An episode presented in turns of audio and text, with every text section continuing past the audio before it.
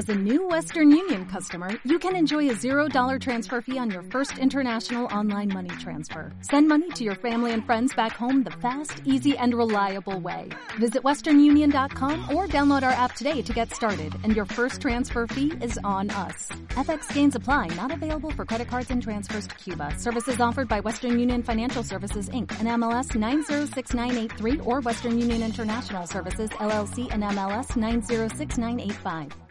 Bueno. Los podcasts de la 1894 Radio Online. Escuchá en línea o descargá de nuestra página de Spotify o iVoox. Observatorio Natación, Ciencia y Educación con Diego Petrucci, Género y Diversidad con Luján Rulli, Política y Economía con José Pepe Svatela y de La Plata Villa Elisa, La Política Local con Vito Ascolese. Los podcasts de la 1894 Radio Online. En la columna de hoy vamos a hablar acerca de la ley de identidad de género, tomando en cuenta un poco a qué nos referimos cuando hablamos de eso, los 10 años que se cumplieron el pasado 9 de mayo y algunas cuestiones en relación a las características de la población que cambió su identidad, la vulnerabilidad del colectivo travesti trans, que es algo que hemos venido conversando varias veces en estas columnas, y por otro lado, un caso particular en relación a la situación en el deporte, en relación con este colectivo y todas las puertas que abrió esta ley. Eh, la ley, esta ley de identidad de género, que recibe el número 26.743, se sancionó, como habíamos dicho, el 9 de mayo del año 2012. Es importante entender que para la ley la identidad de género es definida y entendida como la vivencia interna e individual del género, tal como cada persona la siente. Esto puede corresponder o no con el sexo asignado al momento del nacimiento y también incluye la vivencia personal del cuerpo. Este, la ley considera que se puede involucrar la modificación de la apariencia o la función corporal a través de medios farmacológicos, quirúrgicos o de otra índole, siempre que ello sea libremente escogido, dice la ley. Y agrega que incluye también otras expresiones de género como la vestimenta, el modo de hablar y los modales. Entonces, para hablar un poquito de la ley, me pareció interesante retomar algunos números y algunas cuestiones básicas para poder dimensionar toda la importancia que tiene esta ley, ¿no? En esta primera década de la ley, 12.655 personas modificaron su DNI y esta estadística que puede parecer fría no debe ocultar que detrás de este número hay justamente 12.665 vidas que lograron algo tan sencillo como la de extender el documento de identidad y que eso no signifique vivir una situación de violencia insoportable que es la negación de sí mismos, porque justamente lo que hace este, esta re, rectificación del DNI es que el género autopercibido coincida con lo que se ve en el DNI. Entonces, lo, trascendental y novedoso de esta ley es que se basa en la autopercepción. Entonces, la identidad de género ya no va a depender del discurso legal o médico. Lo que quiere decir es que para el Estado argentino el género no es una cuestión ni de jueces, ni de curas, ni de médicos, sino que es una cuestión subjetiva, propia, un derecho humano y que no hay ideología ni análisis de hormonas que tengan más fuerza que la palabra de cada uno o de cada una. Entonces, sabemos que desde hace 10 años, para cambiar la identidad de género en el Documento Nacional de Identidad en la Argentina, solo hay que pedir que se rectifique el sexo, el nombre de pila y la imagen, explicando que no coinciden con la identidad de género autopercibida por quien lo solicita. Ni en la partida de nacimiento, ni en el nuevo DNI queda asentada ninguna referencia a la ley que lo autoriza. Es un derecho que se ganó a partir de una lucha que se hizo de todo el colectivo travesti trans en relación con lograr esta ley. Y una de sus mentoras, bueno, fueron eh, Diana Zacayán y Loana Berkins. Vamos a hablar un poquito de las características de la población que cambió su identidad porque me parece que también es interesante ir poniéndole como una forma más humana a los números y entender la implicancia que ha tenido para, toda, para una cantidad enorme de personas, ¿no? 26 de cada 100.000 habitantes rectificaron su DNI para que coincidiera con su identidad autopercibida. Hubo un estudio eh, difundido por el Registro Nacional de las Personas, por el RENAPER y la Dirección de Población del Ministerio del Interior, que trabajó los datos en relación con esta ley a los 10 años de su sanción. Y dicen que el 62% cambió su sexo por mujer y un 35% lo hizo por varón. Unas 357, 354 perdón, personas optaron por la opción X, que es, se utiliza para la determinación no binaria, que fue incluida a partir de un decreto, el 473-21, justamente en julio del año 2021. Al inicio, podemos ver, de las rectificaciones fueron masivamente hacia el género mujer, en un 90%, pero luego fue creciendo la tendencia inversa en los últimos años, cuando la opción varón orilla más o menos el 58%. Podemos saber que la mayor parte de la población que ha hecho uso de este derecho reside en centros urbanos. El 37,5% en el área metropolitana de Buenos Aires, lo que conocemos como AMBA, va primero en el top de, lugares con más rectificaciones, la Ciudad Autónoma de Buenos Aires, pero después aparecen otros centros urbanos como Santa Fe, Córdoba, Salta, Tucumán, Mendoza, La Rioja y Tierra del Fuego.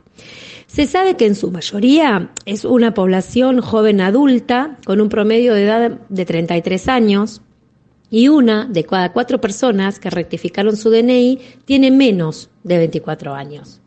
Entre los más jóvenes realizaron el cambio de DNI 525 menores de 17 años, porque es interesante tomar en cuenta que esta es una adecuación identitaria que es para adultos y para menores de edad.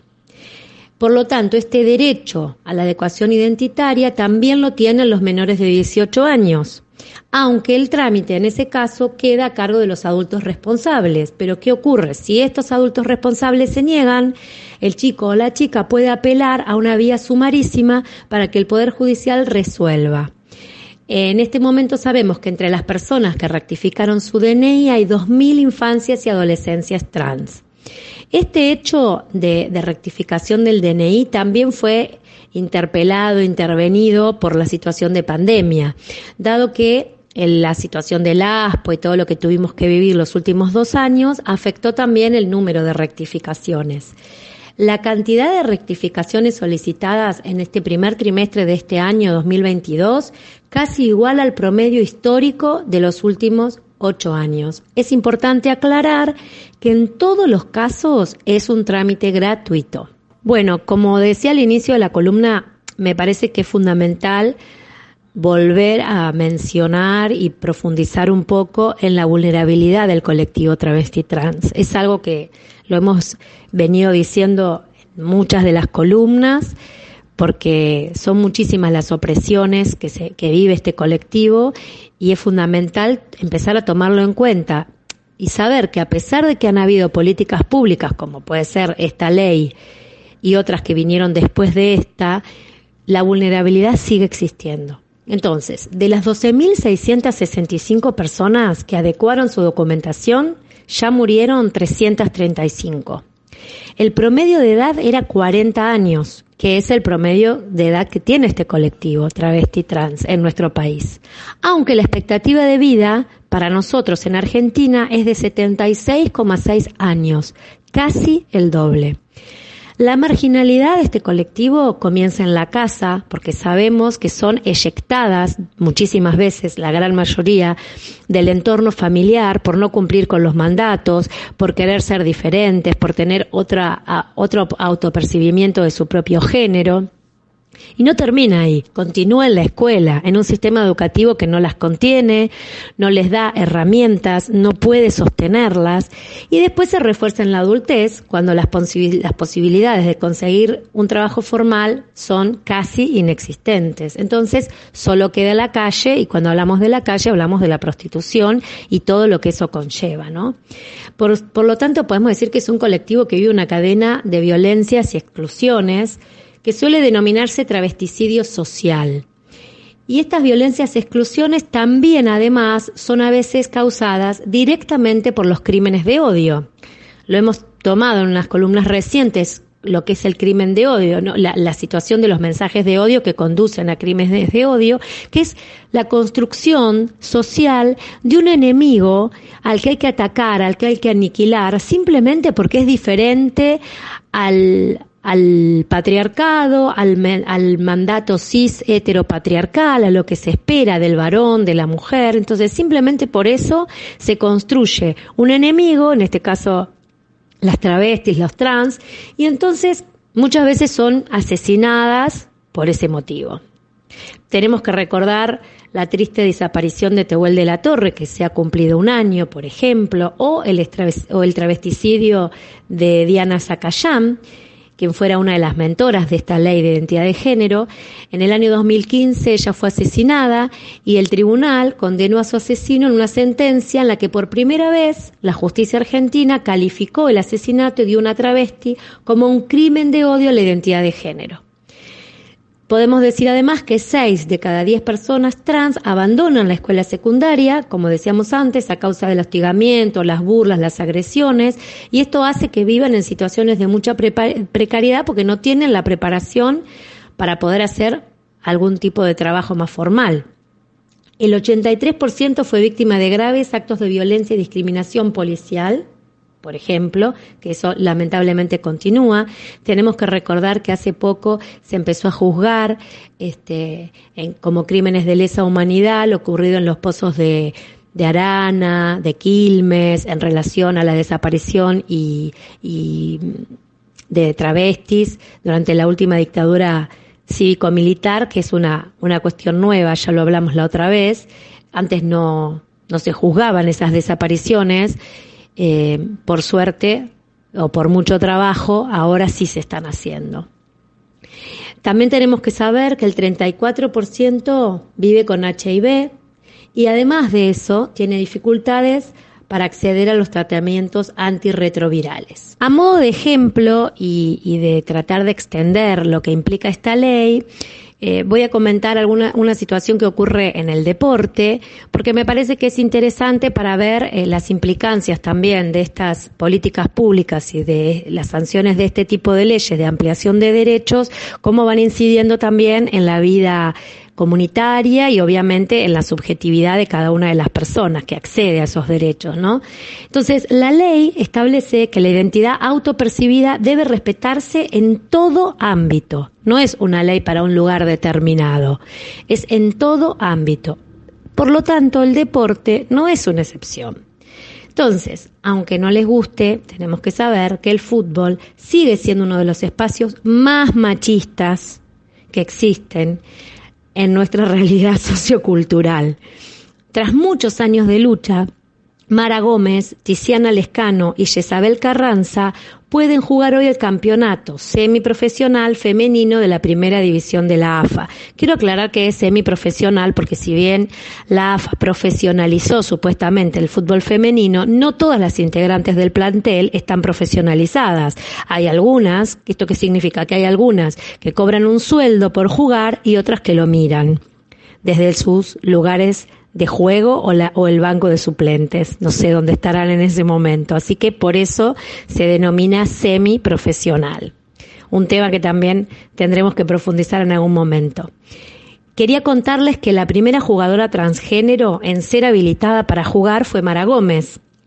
¿Y por qué me interesaba la figura de Mara Gómez? Más allá de que hace un tiempo, no sé si recuerda, hablamos con, con su entrenadora, con su representante, que fue una charla muy interesante, Quería hablar de Mara Gómez porque Mara Gómez es de La Plata y ella debutó en diciembre del año 2020 en el Club Villa San Carlos y ahora defiende la camiseta de Estudiantes de La Plata. Eh, hay una idea bastante preponderante en el mundo deportivo de que las personas trans sacan ventaja física en relación a las no trans para la práctica deportiva. Esto no es una realidad en el fútbol femenino, porque la hormonización que es una de las condiciones para competir, les quita velocidad y fuerza, equipara el cuerpo al cuerpo de una mujer, digamos, ¿no?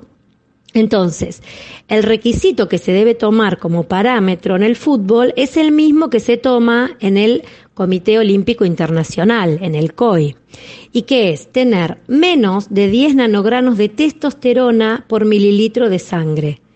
Esto sin hacerse una operación para el cambio de sexo. Quiere decir que las travestis pueden perfectamente, si se dan estas cantidades de, testosterona por mililitro de sangre, aún no, habiéndose operado para cambiar de sexo eh, genitalmente, pueden igual jugar en esa categoría. Esta chica platense de 25 años, que como yo contaba es delantera de estudiantes, también se recibió de enfermera hace unos meses, es además atleta Nike y ella constantemente, a partir de su vida, de su lucha, busca concientizar sobre las situaciones de vulnerabilidad, violencia y estigmatización que viven las personas travestis y trans en la sociedad. Interesante tomar en cuenta esto. Yo sé que puede parecer polémico esto de si tienen ventaja o no tienen ventaja, pero la verdad que lo que se ha decidido desde el COI y lo que tomó la, la AFA es esta situación y muchísimas veces eh, hay mujeres, digamos, que no han hecho adecuación de, de, de, género en su DNI, que tienen más testosterona en sangre que aquellas que sí lo han hecho. Bueno, para ir terminando, me gustaría poder profundizar en algunas cosas que faltan, a pesar de todo lo que se avanzó con esta ley. Yo pensaba que mm, cuando salió esa, esa ley para, para que se paguen las personas que tenían fortunas eh, mayor a no me acuerdo la cantidad, que paguen, que no se denominó impuesto, pero a raíz de la pandemia, este, bueno, ahí había hubo una polémica enorme porque 14.000 personas tenían que pagar. Fue terrible, 14.000 personas. Acá estamos hablando de 12.000 y pico de personas, casi un número bastante similar a aquel otro. Sin embargo, este colectivo en muchos sectores de nuestra sociedad y de nuestra cultura sigue invisibilizado, denigrado o caracterizado como enemigo, como, como veníamos hablando, ¿no? Eh, buscando información en relación a, bueno, qué cosas podían faltar en relación con esta situación, me encontré con un proyecto de ley. El proyecto de ley fue presentado por Ricardo Alfonsín el 28 de noviembre de 2017. Tiene aproximadamente 1.627 días ya de presentado y todavía está descansando ahí en la Cámara de Diputados. ¿Qué propone este proyecto? Justamente subsanar un vacío de esta ley 26.743 de identidad de género, porque esta ley omitió tratar el tema de las claves o códigos que se utilizan en el sector público o privado para identificar a las personas. Por ejemplo, tenemos la clave única de identificación tributaria, lo que conocemos todos y todas como QUIT, o la clave única de identificación laboral, QUIL, que otorga justamente la AFIP, la Administración Federal de Ingresos Públicos, y que en parte de esos números, QUIT y QUIL, los dos primeros dígitos cuando se trata de personas humanas o físicas, corresponden al sexo del titular del código. Ahora bien, ¿qué ocurre? En estos dos casos citados, en el del quill y en el quit, mantienen el sexo anterior de la persona que optó por una entidad de género diferente. O sea, la persona tiene un DNI con el género autopercibido, el cambio de imagen y el cambio de nombre de pila, sin embargo, en el quit y en el quill sigue siendo identificada con el sexo anterior al cambio. Eso obviamente está por fuera de la ley de, identidad de género, como es como un vacío legal que, que se dieron cuenta después. Y además es absolutamente discriminatorio. Así que lo que estaría buenísimo sería que los diputados y las diputadas se pusieran a trabajar y que esto que fue presentado en el año 2017, sabemos en el marco de qué gobierno estábamos y la escasa importancia que le daban a la amplitud de derechos, pero ahora estamos en otro gobierno y con otras características y entonces la verdad que sería interesante que lo trabajaran y lo pudieran subsanar. Por otro lado, en julio del año 2021 se promulgó la ley de cupo laboral trans, que lleva justamente el nombre de Loana Berkins y Diana Zakayam. En esta ley se establece que se les debe reservar el 1% de las vacantes del Estado personas del colectivo travesti trans. Sin embargo, este 1% del cupo no logra cumplirse, todavía no, no se ha aceitado ese mecanismo y la mayoría sigue en, pudiendo estar en situación de prostitución, de trabajos informales. Eh, la otra vez me comentaba una, una compañera que trabaja en la línea 144 que han habido algunas incorporaciones de personas de este colectivo a partir de la, de la ley de cupo. Qué difícil que es para una persona que está acostumbrada al trabajo informal, a la calle, a la nocturnidad, por sus condiciones de vida y por las escasas oportunidades que han tenido, poder trabajar en un, en un ambiente donde trabajan de, eh, de, mañana temprano, con la habitualidad de los horarios, los turnos. Bueno, es todo un cambio subjetivo muy importante que hay que hacer para esto y esto fue una de las cosas que se está observando como dificultosa para poder concretar esto entre otras la falta de apertura, ¿no? Pero bueno, esa situación también este, está como tallando ahí. El domingo 8 de mayo se, diversas organizaciones travestis y trans convocaron a un banderazo en el Congreso y me gustaba señalar qué cosas habían reclamado, ¿no? Entre otras reclamaron por una reforma de la justicia desde una perspectiva transfeminista.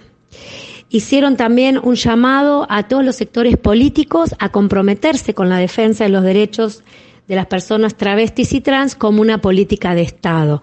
Porque muchas veces ocurre con estas leyes, lo que ocurre con otras, con otras tantas, que tienen que ver con que se han sancionado, son un avance enorme en la, en la, en la constitución de la sociedad, en las posibilidades subjetivas, en la ampliación de derechos, pero después cuesta que se cumplan y se plasmen en la realidad cotidiana. Entonces, bueno, me parecía que a 10 años de, de, la sanción de esa ley tan revolucionaria en el mundo, justamente por, por considerar el género autopercibido como lo válido para, para hacer la rectificación del DNI, que eso no ocurre en otras leyes del mundo, en los pocos lugares donde existe, me parecía que era importante poder seguir hablando sobre esto y, como siempre decimos, yendo por más. La 1894 Radio Online está en Instagram, Twitter y Facebook. Tomás Porta, Joaquín Porta y Juan Milito, la voz y los oídos de la radio en las redes sociales.